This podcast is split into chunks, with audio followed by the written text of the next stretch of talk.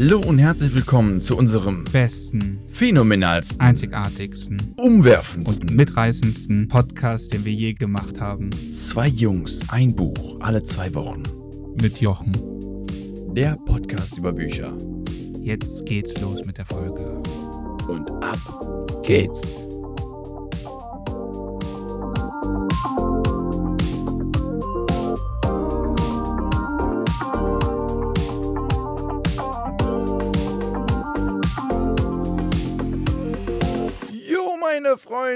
Herzlich willkommen hier zu dem bekanntesten, wahrscheinlich berühmtesten Podcast über Bücher. Wir begrüßen euch zur Folge 25. Hier sind Daniel und Lukas.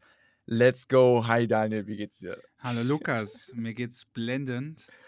Ja, aber ihr merkt, ich glaube, ihr merkt, wir haben richtig Bock auf diese Folge. Folge 25 über das Buch The Subtle Art of Not Giving a Fuck, beziehungsweise die Kunst des Draufscheißens bei Mark Manson.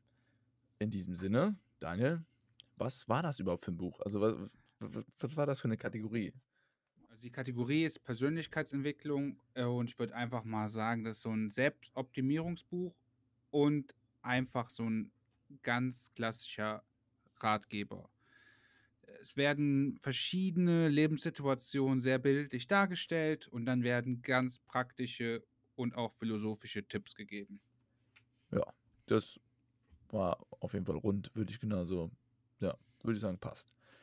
Ja, ich habe eben schon gesagt, ähm, als wir uns eben ein bisschen vorbesprochen haben, dachte ich, äh, dass ein bisschen war auch so ein bisschen biografischer Bezug mit drin. Also der Autor spricht da schon auch aus seinen eigenen Lebenserfahrungen, die er damit reinbringt. Ja, aber definitiv, das ist auch, äh, finde ich, ein klassischer Ratgeber. Mhm, genau. Und äh, Kernthese, also ich glaube, die Kernthese wird im Titel schon irgendwie vorweggenommen. Ne? Also ich war trotzdem überrascht über das Buch, aber ja, das, es geht im Klaren wirklich darum zu sagen, ey yo, Leute, lernt doch einfach mal ein bisschen mehr auf alles so gesehen ein. Ne? Wie man im Amerikanischen so schön sagt, Fakt zu geben. Ja, also einfach mal Dinge, Dinge sein zu lassen und ähm, dadurch zu, ja, auch wahrscheinlich gezielt ein bisschen mehr zu entschleunigen. Ne? Ja. So sehe ich das auch. Wobei ich fand, dass die Überschrift gar nicht so den Inhalt wiedergab. Meiner Meinung. Ähm, ich fand, das war so, das Buch hatte so ein, ähm, ja, wie sagt das, so, so, so ein, nicht so ein Breakpoint, aber das hat so einen Punkt gehabt, wo sich das irgendwie doch stark geändert hat. Ich fand gerade am Anfang so diese, das erste Drittel, würde ich es beschreiben, vom Buch. Das hat, fand ich, extrem Faust auf Auge auf diesen Titel gepasst. Das Ne? stimmt. So, da hat er super viele Punkte dazu gebracht, äh, die Kunst ist drauf scheißen, also wo man halt quasi in vielen Punkten sich oftmals einfach zu sehr den Kopf zerbricht, ähm, wo man vielleicht einfach mal mehr drauf scheißen sollte, was andere sagen, so mehr auf sich selber hören und äh, er sagt ja auch so klassisch, also eine These, die er natürlich in den Raum geworfen hat, ist, äh, Leute, ihr versucht immer positiv zu sein, das, das klappt nicht. Also wie, wie dumm ist das? Also wie dumm ist das, immer positiv denken zu wollen? Sagt er, das hat schon seit Jahrzehnten nicht geklappt in der Menschheit. Und über die letzten Jahre wird einem immer suggeriert, man müsste aber immer positiv sein. Da sagt er, lasst das doch mal. Das ist, äh, nicht, ist nicht gut für euch, sondern ganz im Gegenteil, sondern führt mehr zu, zu psychischen Belastungen. Ja. Und und dann hat es halt möchte, diesen Umschwung gegeben. ja, dann möchte ich direkt einhaken, nämlich wie das Buch in den Pott gelangt ist. Du hattest das irgendwann mal mir empfohlen, dass ich das lesen sollte. Habe ich gesagt, ja, pass auf, das ist doch ein perfektes Buch für einen Podcast. Und um genau diesen Punkt aufzugreifen, wir gehen ja relativ oft joggen. Es gibt eine Stelle, relativ so auf der Hälfte, der geht ein, da geht es relativ so bergauf, kann man schon sagen. Jetzt nicht übertrieben, Ja. aber es geht, hat auf jeden, es geht auf jeden Fall aufwärts. Und ich bin so ein Mensch, ich versuche mir dann so positive Affirmationen mäßig immer zu sagen, ich liebe das Stück, ich mag das Stück, das Stück macht mir Spaß, aber es macht mir keinen Spaß. Dann hast du gesagt, irgendwann mal wirst du das Buch lesen und dann kommt der Enttäuschungspanda.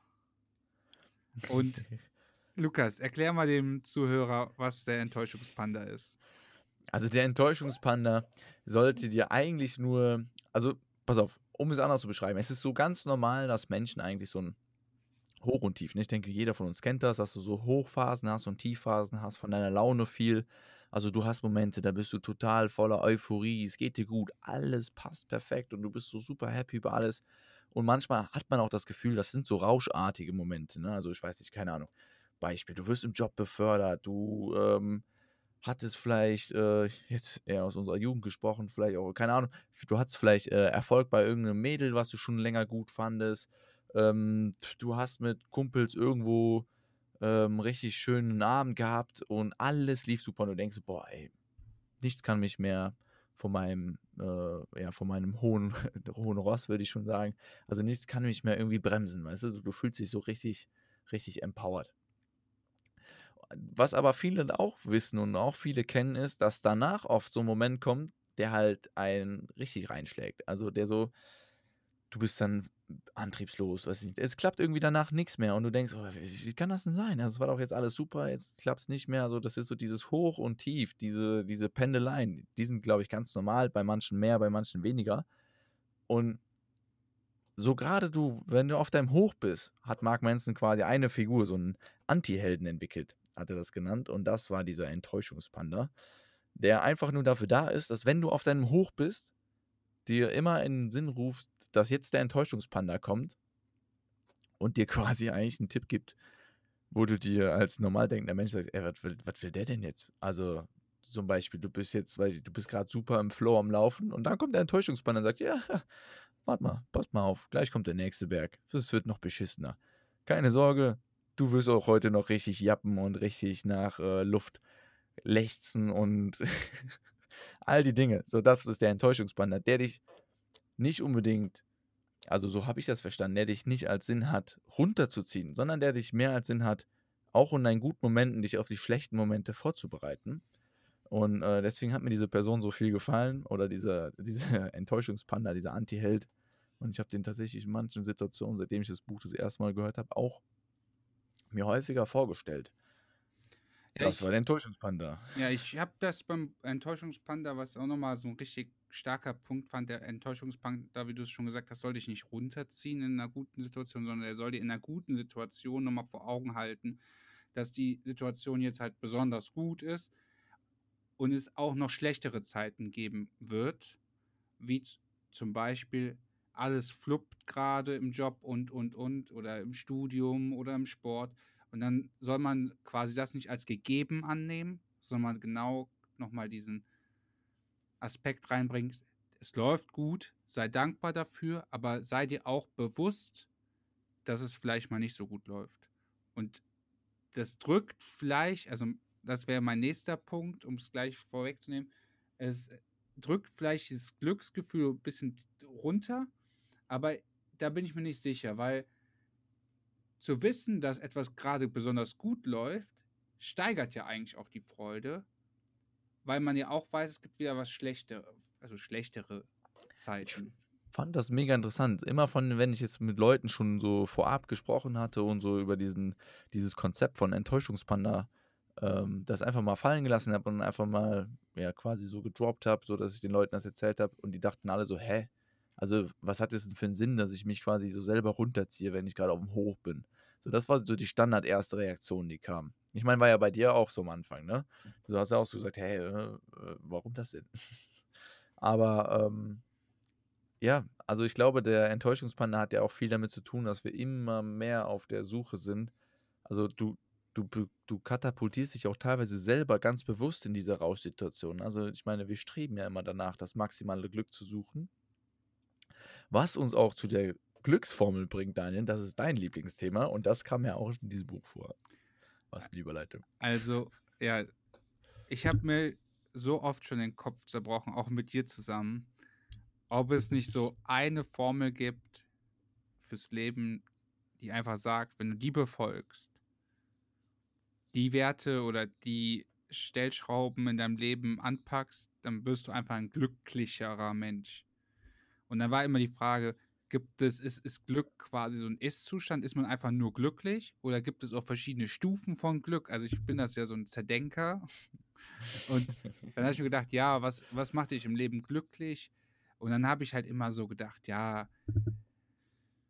Leute, die hinter dir stehen, also so Freunde, be menschliche Beziehungen, keine Sorgen, also keine finanziellen Sorgen, generell alle Sorgen eliminieren. Also alles, was irgendwie so schlecht ist, dich runterzieht, möglichst wenig leiden, alles, alles so Punkte, die einfach so anstrengend sind. Wenn du die alle eliminieren würdest, müsste man ja einfach glücklicher sein.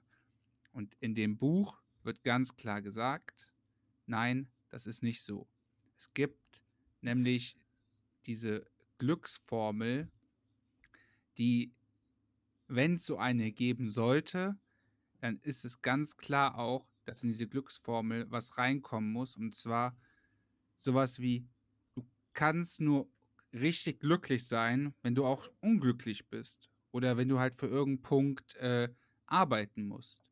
Und ich bin mir so, so sicher, seitdem ich das Buch jetzt äh, äh, gehört habe, ich habe es gehört, muss man dazu sagen, bin mir so sicher, das kommt auch gleich noch, da wird, das wäre auch noch ein Thema von mir, dass man sich für manche Dinge erstmal durch sozusagen durch die Hölle gehen muss oder man muss sich erstmal für manche Dinge richtig den Arsch aufreißen, damit man nachher glücklich ist.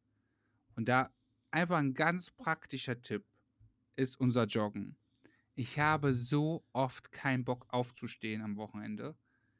Ich habe so keinen Bock, wenn es regnet oder es ist dunkel und ich habe echt Oder keinen zwei Bock. Grad. Oder zwei Grad. Ich habe so keinen Bock darauf, aber ich bin bis jetzt immer, wir laufen ja morgens, äh, muss ich dazu sagen, viel, viel besser in den Tag gestartet. Selbst wenn ich mir beim Laufen vielleicht mal so eine, so fast halb umgeknickt bin oder ich vielleicht ein Wehwehchen hatte, ich war danach immer viel, viel glücklicher. Und ein großer Teil von dem Glück war, dass ich mich aufgerafft habe, durch die Scheiße da gegangen bin, wo ich gar keinen Bock habe. Und dann nachher stolz auf mich war, dass ich es dann geschafft habe, zu sagen, ich stehe am Samstag um 7 Uhr auf und gehe joggen. Und es ist vor allem auch so, es sind, also das ist früher häufiger vorgekommen, als wir damit noch angefangen haben. Aber ich weiß noch, wie oft ist es vorgekommen? Es war, wir haben, waren für 7.30 Uhr verabredet, 7.15 Uhr ruft, äh, war der Kontrollcall, ob wir wirklich beide wach sind. Du rufst mich an. Ich sage, jo, alles fit, bist du wach? Ja, ich bin wach. Gehen wir gleich joggen. Und ich so, und hast du Bock? Und du hast ein bisschen gezögert und hast trotzdem gesagt, ja, ich hab Bock. Und ich wusste ganz genau, das war bei dir wahrscheinlich genau dasselbe wie im Kopf wie bei mir. Wir hatten beide keinen Bock, aber auch das auszusprechen haben uns nicht mal getraut. Wir sind dann immer zum Treffpunkt gekommen.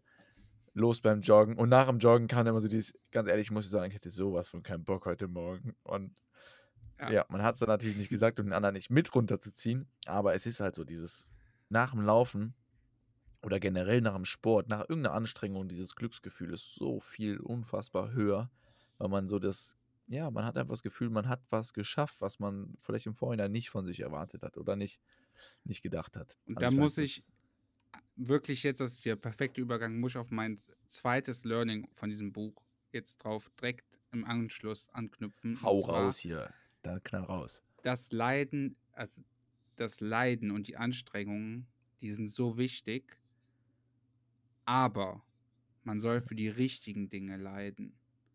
Und das habe ich erstmal so gedacht, hm, weiß ich nicht. Und dann sind mir so viele Beispiele auch übers Buch wurden ja quasi so angeführt.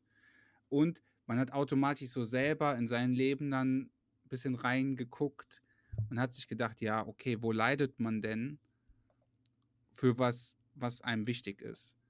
Und für, für Dinge, die, die Dinge, die wichtig sind, das ist nochmal ein anderer Punkt, aber jetzt nur das Leiden. Dann nehmen wir zum Beispiel jetzt ganz klassisch das Fitnessstudio, da muss ich sofort an dich denken, auch wenn das vielleicht für dich eine schöne Form von Leiden ist, aber erstmal ist es ja anstrengend, Sport zu machen. Aber wenn man dann dadurch einen besseren Körper hat, sich selber wohler im Körper fühlt, vielleicht gesünder ist oder man ist gesünder, dadurch, dass man das dann auch noch, dass man das macht, früh aufstehen oder nach der Arbeit, vor der Arbeit, also noch zusätzlich eine Belastung ins Leben bringt und man sich dieses Leiden antut, wird man glücklicher. Und zwar, weil das, wofür man das macht, das macht einen glücklich.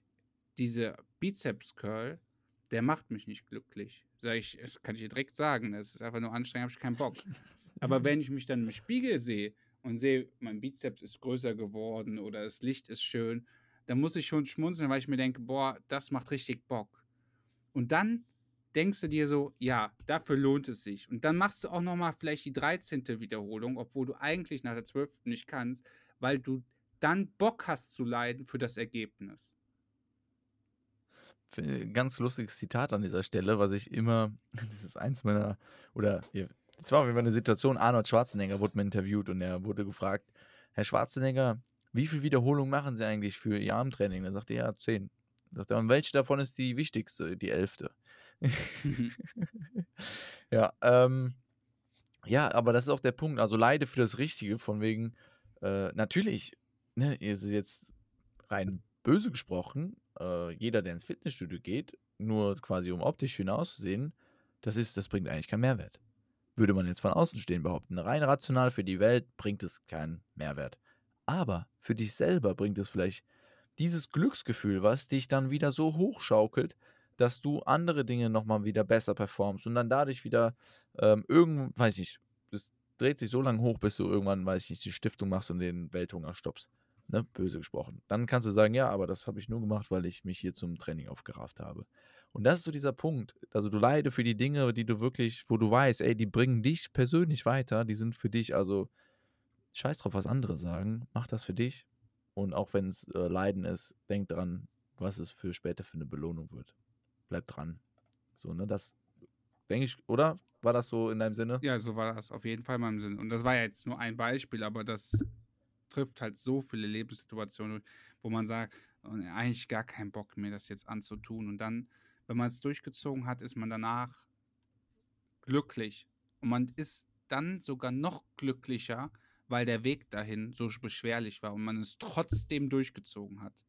Das ist quasi dann nochmal hätte man das einfach so erreicht, wäre man eventuell glücklich gewesen, aber dadurch, dass es noch so anstrengend war oder so belastend oder die endlich mal irgendwie wieder Zeit für andere Sachen hat, ist es umso befreiender und umso, ich sag mal, berauschender, das Gefühl zu haben, ja, man hat es geschafft. Und das ist ja. auch nur, by the way, finde ich, mein Traum ist es ja immer ein Sixpack irgendwann zu haben. Und ich finde, Leute, die ein Sixpack haben, die haben richtig von meiner Seite richtig Respekt verdient, weil man sich einfach ein Sixpack nicht einfach mit Geld kaufen kann oder man kann das einfach so, sondern es wirklich es gehört eine Menge Disziplin dazu. Ja, und das nicht nur im Training, sondern auch in der Ernährung. Und das ist, das stimmt. Also man kann es nicht einfach so bekommen. Du musst wirklich echt krass was dafür tun. Ähm, ja. Du hast eben gesagt, also du wärst so ein krasser Zerdenker und das hat mich auf den Punkt gebracht äh, den ich mir noch aufgeschrieben habe. Ich fand ihn noch super cool. Da hat der Mark Manson in dem Buch noch geschildert. Äh, so hieß, glaube ich, auch die Kapitelüberschrift: Übernimm Verantwortung. Das war so ein Punkt, wo ich echt gedacht habe: Oh, ey, der hat wieder super, also der hat da wieder so einen krassen Punkt getroffen. Der hat da so recht. Ähm, er sagt quasi, wenn du für jeden Punkt in deinem Leben die Verantwortung übernimmst und auch für jeden Punkt quasi die Verantwortung übernehmen kannst, also so, du alles, jedes Handeln und alles, was du tust, dafür übernimmst du die Verantwortung, dann kann ja eigentlich nichts mehr passieren. So, dann hast du eigentlich so eine Grundruhe und so eine Grundausstrahlung automatisch, die du entwickelst, die dich in jedem Punkt einfach nur beflügelt. Also die, die es dazu führt, dass deine Entscheidungen bewusster sind, die dazu führt, dass dein Handeln einfach äh, durchdachter ist und ja, einfach auch mehr förderlich für das, was du vielleicht dir vorgenommen hast zu erreichen. Und äh, deswegen komme ich jetzt auf den Punkt von dem Zerdenken, weil ich glaube, jeder kennt das oder ich denke, die meisten kennen das. Ich kenne es zumindest auch. Man hatte oftmals so Punkte, dass man sich so denkt, oh Mann, was habe ich denn da so gemacht? Denkst du so, oh Gott. Und willst eigentlich im Nachhinein, dass das so, dass das am liebsten vergessen wird. Hat keiner mitbekommen. Ähm, am besten hat jeder diese Situation gelöscht. Vielleicht ist es auch rückgängig. Weißt du, du denkst, boah, das würde ich super gerne rückgängig machen. Aber jetzt nochmal, um den Punkt Handeln äh, aufzugreifen. Ich finde, übernimmt Verantwortung ist auch sehr wichtig, überhaupt, dass man handeln kann. Weil es gibt, in dem Buch wurde das ja nochmal so ein bisschen beschrieben mit der, es gab einmal die Schuld und die Verantwortung. Und manchmal kommt man in Situationen rein, an denen man selber gar nicht schuld ist, aber trotzdem die Verantwortung dafür übernehmen sollte, Ja. über die Situation. Geiles Das Beispiel hat er da gebracht. er schießt Weißt los. noch? Nee, Nee, der hat das- nicht. Okay, der hatte das Beispiel gebracht. Was machst du, wenn dir ein Kind vor die Tür, also weißt du, so dieses Beispiel, was man vielleicht aus Filmen vielleicht schon mal kennt, so, dir wird ein Kind vor die, vor die Haustür geklingelt und der Typ, der Ah es ja, abgelegt hat, oder die Frau ist abgehauen. Ja. Du hast nicht die Schuld oder auch das Kind hat nicht die Schuld dafür, aber du musst die Verantwortung dafür übernehmen.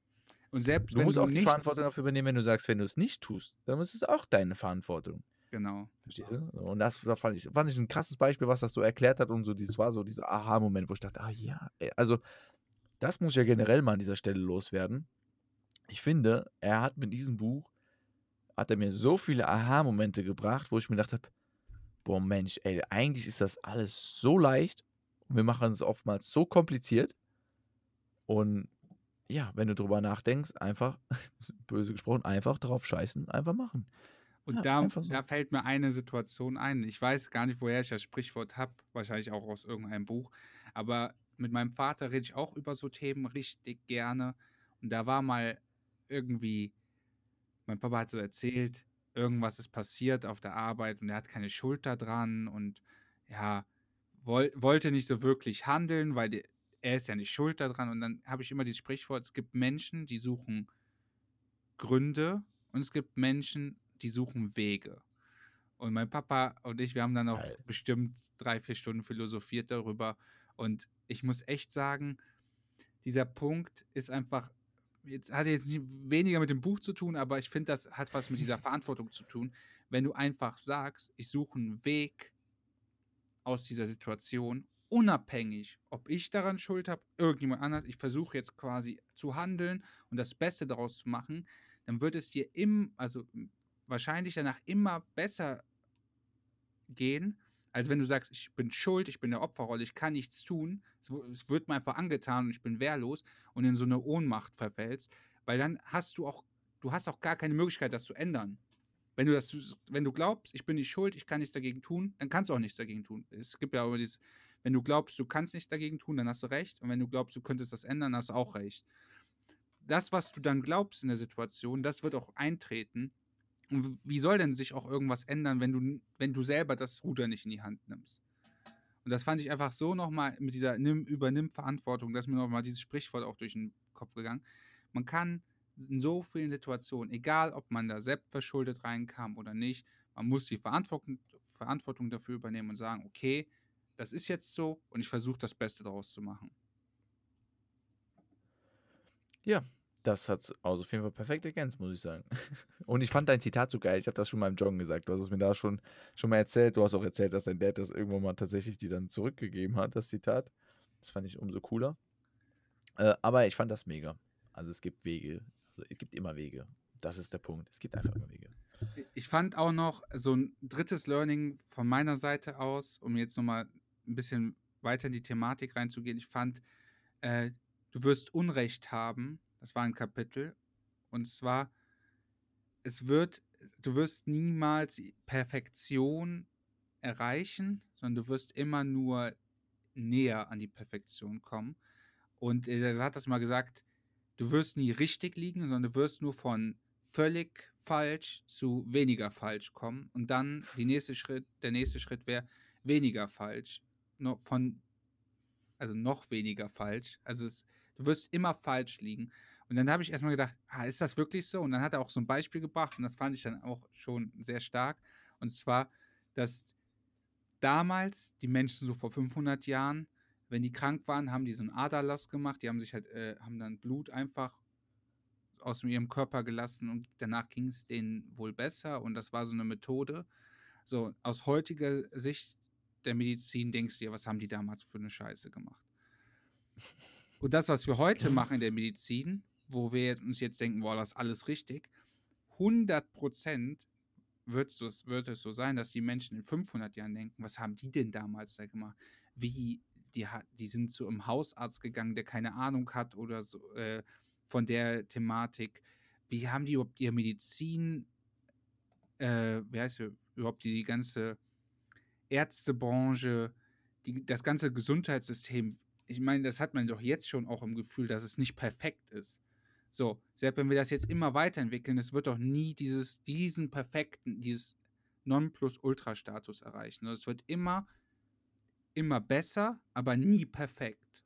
Und wenn man sich das einfach auch in anderen Situationen immer vor Augen hält, dass man nie mit den Gedanken reingehen sollte, ich kenne schon, ich weiß es schon, ich kenne schon das Resultat, weil egal wie man sich die Zukunft ausmalt, es wird immer anders kommen. Auch wenn du sagst, ich weiß ganz genau, wie das morgen ablaufen wird. Und du, du erklärst das jemandem und du bist dir so sicher, dass es morgen so ablaufen wird. Es wird auf jeden Fall anders ablaufen. Du kannst nicht in die Zukunft gucken. Es gibt so viele kleine Stellschrauben, die in der Zwischenzeit passieren. Die Menschen, die, wo du meinst, du wüsstest ganz genau, wie die sich verhalten, die werden sich anders verhalten. Man kann nicht in die Zukunft gucken. Und da ist auch einfach so, man, man kann auch einfach sich eingestehen, dass man Unrecht hat. Und ich glaube, das ist auch wichtig. Das ist super wichtig. Äh, ich habe kurz den Faden verloren, Ja, glaube ich. es Also, ist ja das gar hat kein mich gerade so umgehauen. Also, Fand ich ich find- mega geil. ich finde einfach nur bei diesem, mit dem im Unrechtsein, äh, finde ich wichtig. Es geht auch viel um Werte und wenn man sich den Wert, also wenn man die Wertevorstellung hat, dass man immer allwissend sein sollte oder immer Recht hat, dann wird die Situation kommen, wo man Unrecht hat man automatisch so ein bisschen an seiner Wertvorstellung auch kratzen muss, weil man denkt so, ah, ich bin anscheinend doch nicht allwissend. Und das ist ja auch eine total absurde Wertvorstellung zu sagen, ich weiß immer die Antwort oder ich kann, ich habe immer recht. Weil, weil es halt Situationen geben wird, da denkst du wahrscheinlich, dass du recht hast, aber du hast nicht recht. Und dann wird dir das gezeigt und dann wirst du enttäuscht. Und wenn mit so krankhaften Wertvorstellungen wie immer recht haben zu wollen oder berühmt zu sein oder oder oder, wirst du dich automatisch auch in zukünftigen Situationen Unglück stürzen. Dabei gibt es halt viel bessere Wertvorstellungen, die man haben kann. Das war so auch so noch so ein Punkt, äh, die man sich halt einfach, die, die einfach ein viel mehr geben als nehmen.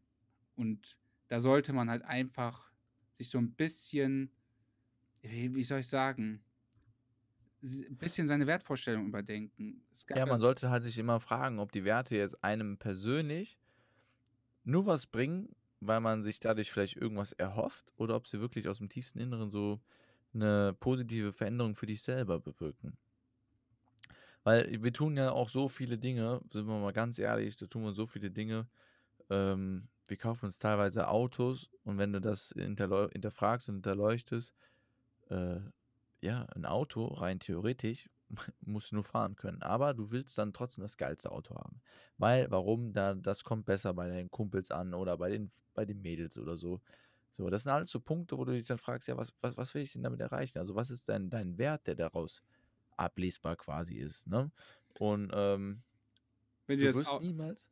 Ja, wollte Ja. wollt nur sagen, wenn du dir das Auto dann kaufst, um Anerkennung zu bekommen und du bekommst die Anerkennung dann nicht, dann Genau, suchst du natürlich wieder an anderen Punkten, dann versuchst du es wieder anders zu machen.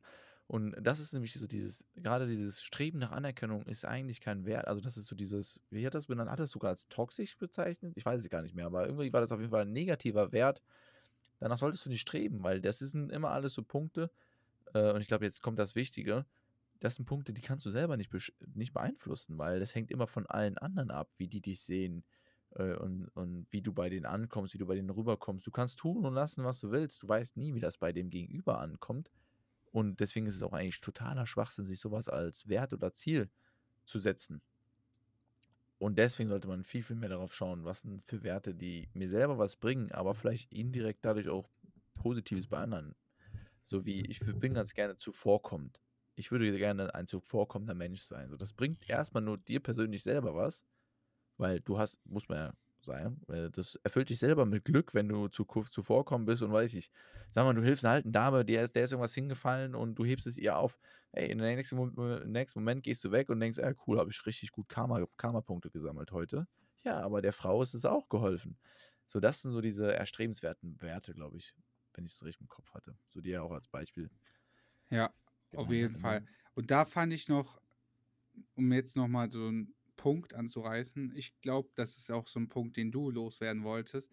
Ich fand auch, du hast ja mir vom Vorhinein schon ein bisschen gesagt, so die Angst vom Tod. Und ich finde, da kommt nochmal so ein Aspekt rein in dem Buch, der so das ganze Buch auch nochmal so rund macht. Müssen wir darauf jetzt eingehen. klaut er mir hier mein Learning. Nein, ich Ich wollte, ich wollte das nur ansprechen, weil das, ich fand den Punkt halt auch so mega wichtig. Ja, es ist wieder in diesem Buch ist wieder krass. Also guck mal, wir sind jetzt schon bei 30 Minuten und ich bin immer noch nicht fertig und du auch bei weitem nicht. Ähm, aber ja, wir haben uns auf jeden Fall noch ein Learning rausgeschrieben und zwar, dass diese, also wir haben als Menschen intuitiv so diese Angst vor dem Tod. Ähm, auch sagt jetzt Mark Manson zumindest, dass wir die einzigen Tiere bzw. Säugetiere sind oder Lebewesen, die sich den Tod überhaupt so existenziell vorstellen können. Also vor allem auch so bildlich und ähm, dass wir uns natürlich überhaupt die Frage stellen, was passiert, wenn wir nicht mehr da sind. Und daher kommt so ein bisschen auch dieses Streben von Dinge zu tun, die über den Tod hinausgehen. Also Nachkommen zu schaffen, damit dein Familienname zum Beispiel erhalten bleibt, so unterbewusst quasi. Ne? Das sind viele Dinge, die sind nicht nur bewusst. Oder ähm, Goethe, ich schreibe Gedichte, die lyrisch so anspruchsvoll und perfekt sind, dass die so berühmt werden, dass sie über, über meine Zeit hinausgehen und sogar heute noch in den Schulen ähm, als, ähm, ja, als Analysewerke behandelt werden. All solche Punkte, das ist halt alles daraus geboren, dass wir eigentlich so eine existenzielle Angst haben vom Tod. Und da sagt dir dann Mark Manson, eigentlich ist es Schwachsinn, weil diese Angst kommt nur daraus, dass wir ja, uns halt eigentlich die Frage stellen, so, was, was passiert, wenn wir weg sind. Also wir haben Angst davor, nicht mehr anerkennt, also an, anerkannt zu sein oder nicht mehr anerkannt zu werden. Oder nicht zu bedeutend zu, werden. sein. Genau, unbedeutend zu sein. Das ist Ja. auch übrigens wieder, wenn wir jetzt wieder auf unser Dale Carnegie-Buch kommen, äh, das Streben nach äh, Bedeut Bedeutsamkeit. Ne? Das ist so die, eins der, der Grundtriebe, glaube ich, die er gesagt hat, die die Menschen antreiben. Aber genau, äh, du bist dann nicht mehr bedeutend. Und das führt halt auch oft dazu, dass du Dinge tust, also jetzt mal fernab vom Tod, sondern dass du halt Dinge tust, einfach nur, um zu vermeiden, dass du darüber nachdenkst, zum Beispiel über den Tod. Dass du nicht, das heißt, dass du flüchtest quasi vor deinen eigenen Gedanken, weil du merkst, äh, dass, ja, das, äh, das, das setzt dich nur noch mehr unter Druck oder das macht, das zieht dich runter. Und ähm, das sind so Punkte, die sich auf alle anderen Probleme auch oftmals übertragen, dass du halt da die Methode suchst, vor den, vor den Ergebnissen oder vor der Lösung zu flüchten und dich dann irgendwann so weit in noch weiteren Problemen verzettelst.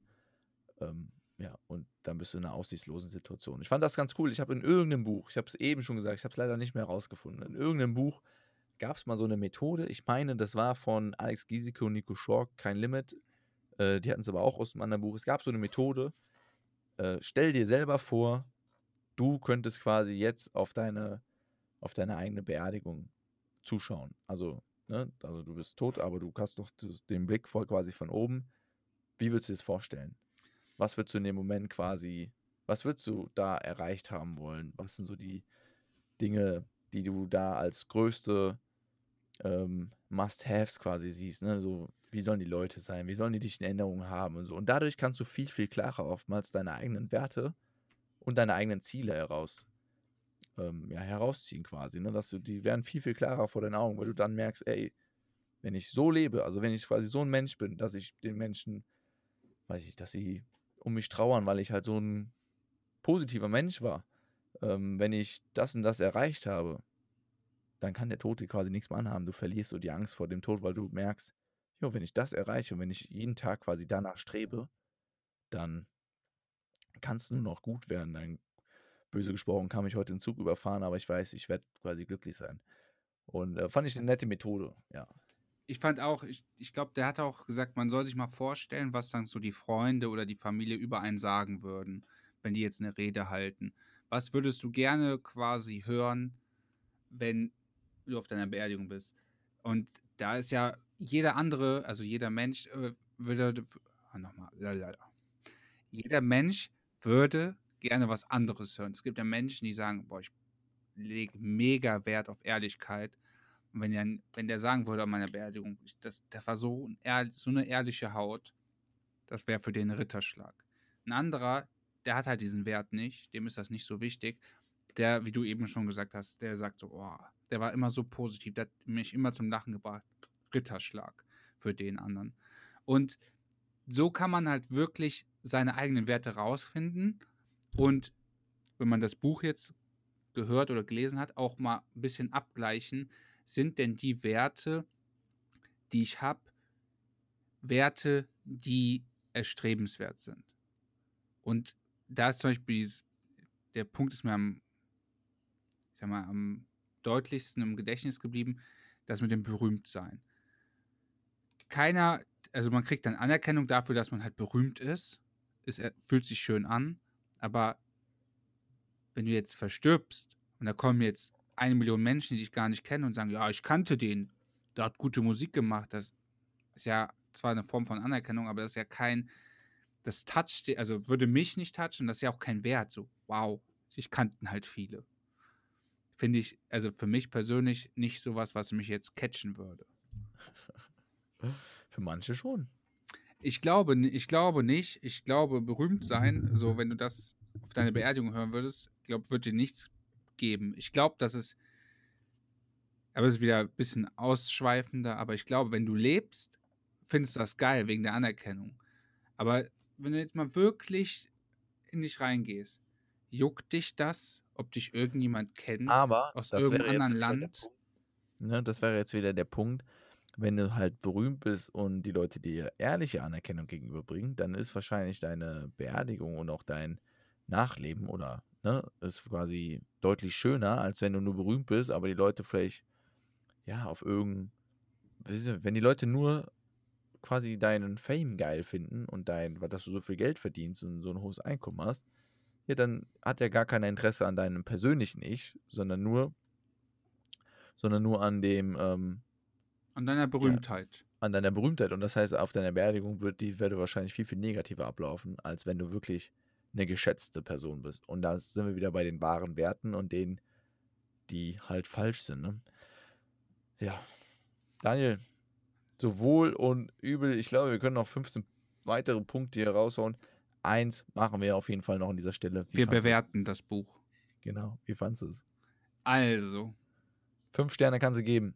Fünf Sterne sind maximal und ich muss echt sagen, und an dieser Stelle wirklich. Ich liebe Dale Carnegie.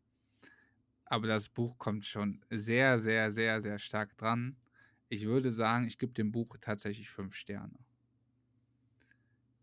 Fünf Sterne, das hat mich so gecatcht. Ich hatte schon hohe Erwartungen, weil du es schon immer wieder mal angeteasert hast. Ich fand, das hat sehr, also ich muss jetzt mal aus, äh, bisschen ausschweifend sein. Ich fand, das Buch hat sehr gut angefangen dann dachte ich mir so, oh je, hoffentlich geht das ganze Buch nicht so weiter. Und gerade auch in der Mitte kam halt dieses, wirklich dieser Deep Talk. Und zum Schluss, und das hatten wir ja gar nicht angesprochen, zum Schluss wird das Buch auch noch mal richtig motivierend. Also, das ist ja noch mal wieder ein ganz anderer Punkt gewesen, aber da sage ich ganz ehrlich, lest das Buch, der Schluss ist auch noch mal richtig geil. Da geht es auch noch mal um, um Motivation, Machen und, und, und. Das Buch ist einfach geil. Hat mir richtig Spaß gemacht und ich kann es nur jedem empfehlen. Was sagst du dazu? Ja, mega geil. Ich fand es auch ultra gut, ehrlich gesagt. Also, ich muss wirklich auch. Ich, ich will nicht. Nee, ich. Ja, doch, ich gebe auch fünf Sterne. Also, ich finde einfach, das Buch hat es verdient. Und ich muss auch sagen, ich habe es jetzt das zweite Mal gehört. Und es hat so diesen Dale Carnegie-Effekt in diesem selben Sinne, sodass du so beim zweiten Mal hören wieder auf ganz andere Dinge achtest. Obwohl du eigentlich denkst, das Buch, also gerade bei diesem Buch denke ich mal, das ist so simpel in vielen Punkten. Und das hat so viele Aha-Momente bei mir ausgelöst, wo ich gedacht, boah, und auch dann muss man auch wirklich sagen, also bei mir persönlich zumindest, im Alltag habe ich sehr, sehr viele positive Effekte davon gemerkt und gelernt. So, weißt du, so, also ich habe, äh, ich weiß nicht, ist hast du vielleicht auch gehabt, aber an vielen Dingen, äh, vielen Dingen, die dann äh, passiert sind, wo du dir vielleicht sonst wieder einen Kopf gemacht hättest, hast du jetzt einfach gedacht, ach, weißt du was, scheiß drauf. Oder dann kam der Enttäuschungspanda, weiß ich nicht. Und äh, du hattest direkt so ein Schmunzeln im Gesicht. Und das hat mich echt äh, umgehauen und es ist tatsächlich unter die Top 3 meiner Lieblingsbücher bisher äh, geraten. Also bis nach oben geklettert. Und deswegen hat es meiner Meinung nach auch diese fünf Sterne verdient. Und auch das Motivieren dann am Ende hat er wirklich sehr, sehr gut hinbekommen, finde ich. Äh, über die Sprecherstimme kann man streiten. Jetzt bei Audible. Ich habe schon von einigen von meinen äh, Leuten, die sich da äh, schon mal gewagt haben, da reinzuhören, gehört, ja, mh, hm, der klingt manchmal Seite irgendwie ein bisschen finster oder so. Mir persönlich muss ich sagen, hat es sehr, sehr gut gefallen. Ich kann dem sehr, sehr gut zuhören. Und deswegen absolute Empfehlung von meiner Seite an dieser Stelle. Fünf Sterne.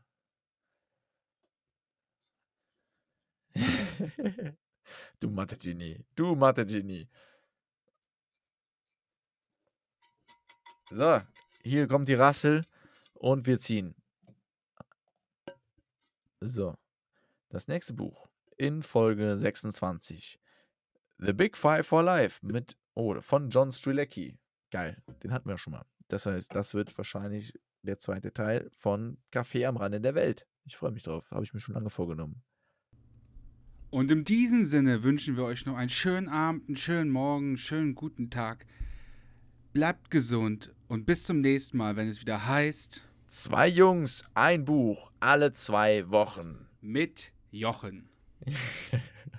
Macht's gut, schönen, schönen Start in die Woche.